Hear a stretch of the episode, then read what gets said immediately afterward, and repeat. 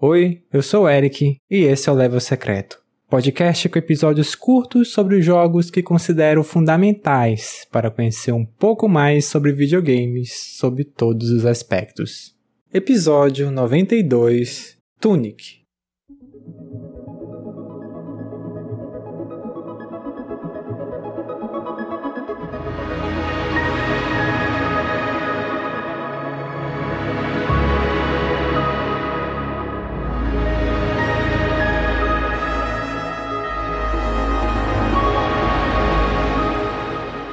Tunic foi lançado em março de 2022 para PC, consoles Xbox e em setembro para Switch, PlayStation 4 e 5. O jogador controla uma raposinha guerreira que explora um mundo cheio de ameaças e segredos, e bote segredos nisso. Tunic foi apresentado ao público pela primeira vez em 2017 e desde então esteve no radar de quem acompanhava o cenário indie, em especial os fãs da série The Legend of Zelda, por contar com elementos semelhantes de estética e gameplay. Pessoalmente, havia uma expectativa por Tunic, mas não ia além de. Ah, vai ser um Zelda indie bacana. Nada que me fizesse ficar ansioso ou chateado com os adiamentos que ocorreram. O desenvolvimento de Tunic durou 7 anos, o que só estranho a princípio, porque desde que foi revelado ele sempre teve a mesma cara. O que teria de tão complicado para fazer esse jogo demorar tanto? Será que ocorreu um problema muito sério no desenvolvimento algo do tipo?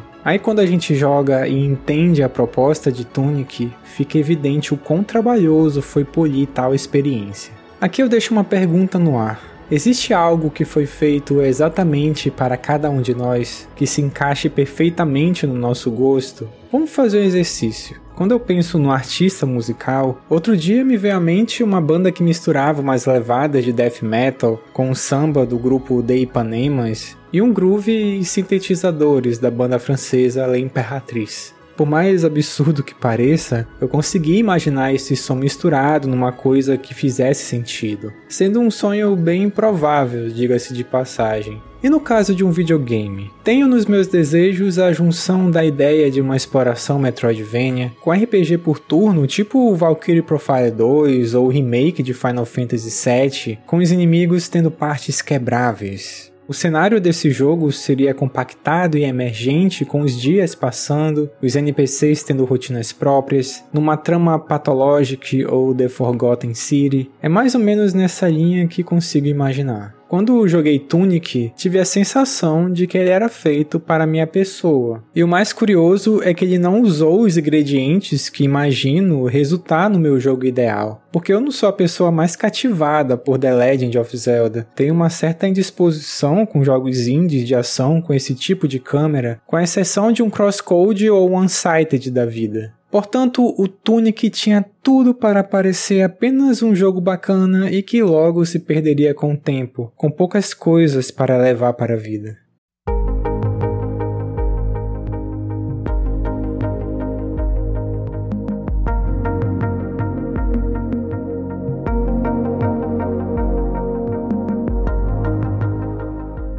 Tunic começa com a raposa acordando na praia e começa a viajar pelo mundo do jogo. Depois de coletar uma arma e um escudo e tocar dois sinos mágicos, a raposa entra em um templo, levando-a em seguida para um plano espiritual. Lá existe o espírito de uma raposa maior que está presa em um cristal. A partir dessa informação, o jogador parte em busca de itens que devem ser reunidos para libertar esse ser. A raposa deve desbloquear os caminhos em diferentes regiões do mundo, aventurando-se em masmorras tal qual um Zelda. O principal responsável por Tunic foi o Andrew Showdice. Ele fez um jogo voltado exatamente não só para mim, como também muitos outros jogadores com uma vivência particular de jogar videogames sobretudo durante a infância. O desenvolvedor conseguiu evocar a experiência de jogar tendo que ter o suporte do manual de instruções para lidar com aquele mundo enigmático. O jogo utiliza um idioma próprio que está em toda parte, seja no mundo quanto no manual. As suas páginas são coletadas aos poucos e fora de ordem. Algumas estão no idioma que selecionamos e são poucos os fragmentos de informação que reconhecemos, junto também às imagens. Tunic é como lembrar de uma época em que tudo que fazíamos nos jogos eram suposições e experimentações, por não sabermos ler inglês ou japonês. Tunic contém diversos segredos que, na verdade, o jogador pode usufruí-los logo no começo, pois se tratam de mecânicas escondidas e até mesmo atalhos que quebram a noção de uma progressão correta entre aspas. Devido a como conseguimos as páginas do manual e a maneira que interpretamos essas informações, o jogo se apresenta de forma diferente para cada um. Um exemplo claro é que demorei muito para descobrir como evolui o personagem, e só após já ter derrotado o primeiro chefe, uma batalha que, por conta disso, foi bastante sofrida, por justamente ter passado batidas algumas informações básicas da gameplay do jogo. E aproveitando o assunto, o combate é o ponto baixo. O jogador é prejudicado por animações lentas e falta de feedbacks mais precisos de decisões erradas. Além disso, o jogador é forçado a se acostumar a uma cadência nas ações, devido ao seu sistema de estamina. As sessões de combate se tornam obstáculos no meio do real brilho do Tunic, que é a exploração.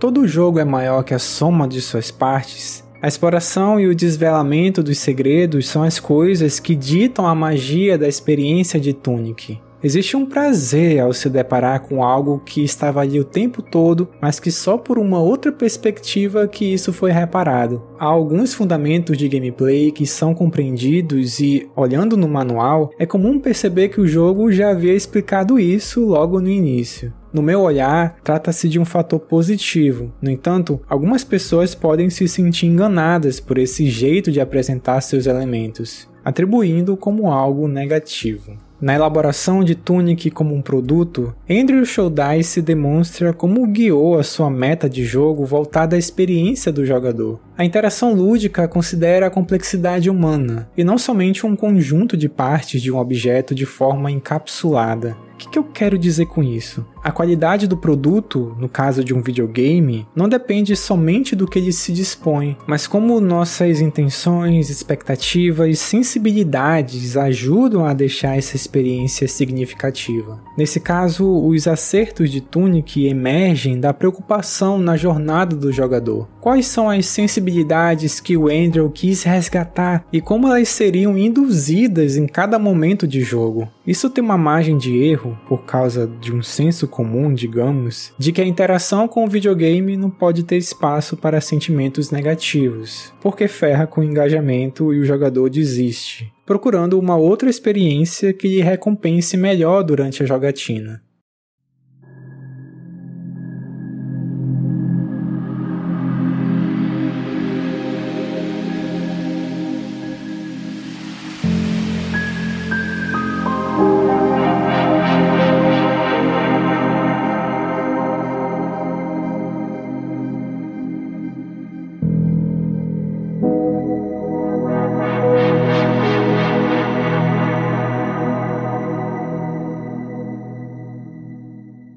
Modo geral, os produtos atendem nossas necessidades de diversas formas, partindo de atender requisitos básicos de sobrevivência, funcionalidade, chegando ao prazer de possuí-lo ou utilizá-lo. Nessa hierarquia de necessidades que os produtos são projetados, o topo dessa pirâmide é uma experiência perfeita que parece ter sido feita para nós, personalizada para o indivíduo em meio aos seus desejos e contradições. Isso explica a proposta de diversos jogos em oferecer uma variedade de alternativas de personalização, seja de customizar um avatar, quanto outros elementos que ajude o jogador a se tornar um sujeito único naquele cenário. Isso nada mais é que suprir uma necessidade de expressar nossas individualidades dentro de um espaço virtual. Na experiência de Tunic, um título single player, Andrew Shouldice desenvolveu um produto em que um jeito singular de performar dentro do jogo é incentivado, e é a partir disso que emerge a satisfação dos jogadores que foram cativados por ele. E esse jeito de performar é justamente de brincar com algo a partir da curiosidade, sem compreender o propósito daquilo por não entender as informações, porém, mesmo assim, ir desenvolvendo uma jornada significativa que ficará para sempre na memória. Tunic é um jogo inacreditável, pois parece mentira como ele crescia em cada descoberta. São detalhes que carregam um sentimento, às vezes até esquecidos e que talvez achasse que nunca sentiria novamente. Essa forma de explorar o mundo, seguindo uma jornada sem entender nada e ir desenvolvendo uma narrativa própria para o seu personagem, encaixa como uma luva para quem se alfabetizou ludicamente dessa forma. Dito isso, não existe um modo certo ou errado de interagir com um videogame. Tunic é uma aventura movida pelo sabor de cada descoberta, de tudo no fim encontrando um espaço para se encaixar. E é isso que nos move, o que gera sentido e nos permite criar vínculos com o mundo.